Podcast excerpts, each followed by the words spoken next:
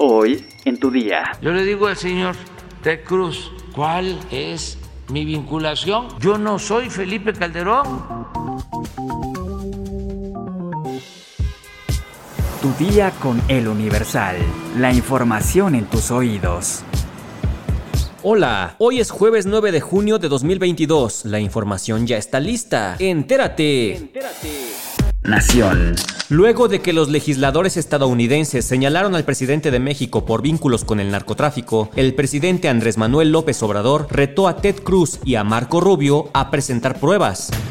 Ted Cruz, senador de Texas, de origen hispano, yo lo emplazo a que presente las pruebas de lo que está diciendo, porque yo sí tengo pruebas de que a él le han dado dinero los que están a favor de la fabricación de armas en Estados Unidos y de que no haya ninguna prohibición para la venta de armas. Yo tengo las pruebas. El presidente López Obrador acusó a los republicanos Marco Rubio y Ted Cruz de usar un doble discurso al decir que se preocupan por los derechos humanos y al mismo tiempo autorizan millones de dólares para armas a Ucrania. Esos senadores, casi por unanimidad, creo que faltó uno, autorizaron 40 mil millones de dólares para armas a Ucrania. ¿Cómo es posible que no se puedan autorizar 4 mil millones? Está el problema de fondo de el fenómeno migratorio. ¿Por qué ese doble discurso? Metrópoli.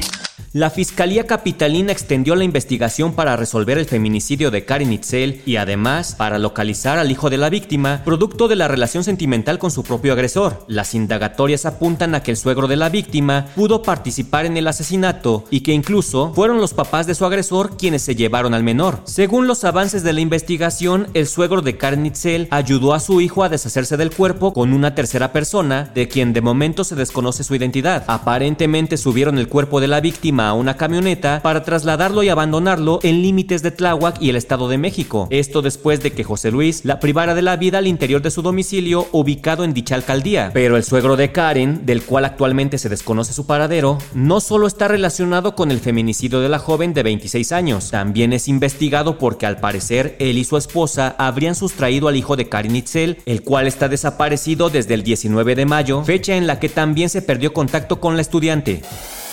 Estados.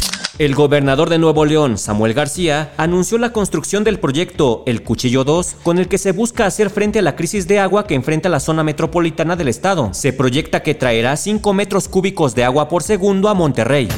La Secretaría de Educación Pública del Estado de Hidalgo informó que se detectaron tres casos positivos de COVID-19 en el personal de la secundaria número 5, Jaime Torres Bodet, por lo cual se determinó la suspensión de clases por siete días a fin de controlar los contagios.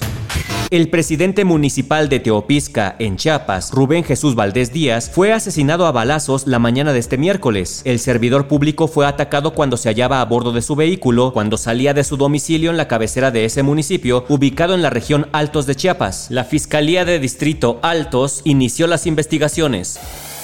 Mundo. El mexicano Nazón Joaquín García, líder de la Iglesia a la Luz del Mundo, fue sentenciado este miércoles a 16 años y 8 meses de prisión tras declararse culpable de tres de los 19 cargos que enfrentaba en una corte de Estados Unidos relacionados con abuso sexual de menores. El acuerdo con la fiscalía causó indignación entre las víctimas de García, de 53 años, y quien cumple ya tres años de arresto en Estados Unidos. Entre lágrimas, algunas de las víctimas testificaron en la audiencia y le pidieron al juez Ronald Cohen una condena justa. Cadena perpetua para el hombre en el que dijeron haber confiado y que abusó de ellas. Pues es entendible la protesta. Lo sentenciaron a 16 años. Ya pasó 3 años encerrado. Le quedarían 13 años de encierro. Pero si tiene buena conducta, todavía le podrían reducir la condena. Podría salir en menos de 10 años. Por eso las víctimas protestan. Cartera. Uf. Una buena noticia para todos los trabajadores que estaban presionados con la obligación de irse a formar a las afueras de las oficinas del Servicio de Administración Tributaria para sacar su constancia de situación fiscal. Y es que ahora podrán proporcionar directamente a sus patrones los datos obligatorios que se requieren para los recibos de nómina. Lo anterior se da luego de que las medidas para agilizar la obtención de la constancia de situación fiscal fueron insuficientes. Es por eso que el SAT informó que dará una nueva prórroga hasta enero de 2023 para la facturación bajo la nueva versión 4.0 4.0 que incluye a los recibos de nómina. Dio a conocer que dará la facilidad para que el trabajador proporcione de manera directa a la empresa sus datos como el registro federal de contribuyentes y código postal de su domicilio sin la necesidad de llevar la constancia fiscal, pero advirtió que la emisión de la factura de nómina es independiente a la obligación laboral que tienen los empleadores de pagar sueldos y salarios a sus trabajadores, por lo que no entregar la constancia no es motivo de despido ni de retención de pago. Espectáculos. Una buena noticia para los amantes del cine de superhéroes. El director y co-guionista de la película Joker, Todd Phillips, utilizó las redes sociales para confirmar que la cinta del príncipe payaso del crimen tendrá una segunda entrega. El cineasta estadounidense confirmó esta noticia al compartir una fotografía de la portada roja del guion coescrito con Scott Silver. También difundió una segunda fotografía con la estrella Joaquín Phoenix leyendo sus páginas. De esta manera queda más que claro que Joaquín Phoenix volverá a interpretar al Joker, personaje con el que logró llevarse un Oscar a Mejor Actor en el año 2020. Vamos a ver si supera a la primera y no termina siendo una payasada.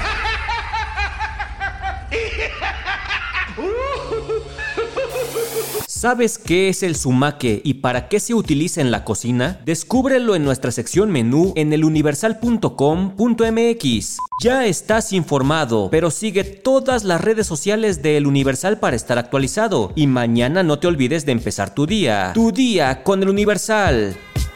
Tu día con El Universal. La información en tus oídos.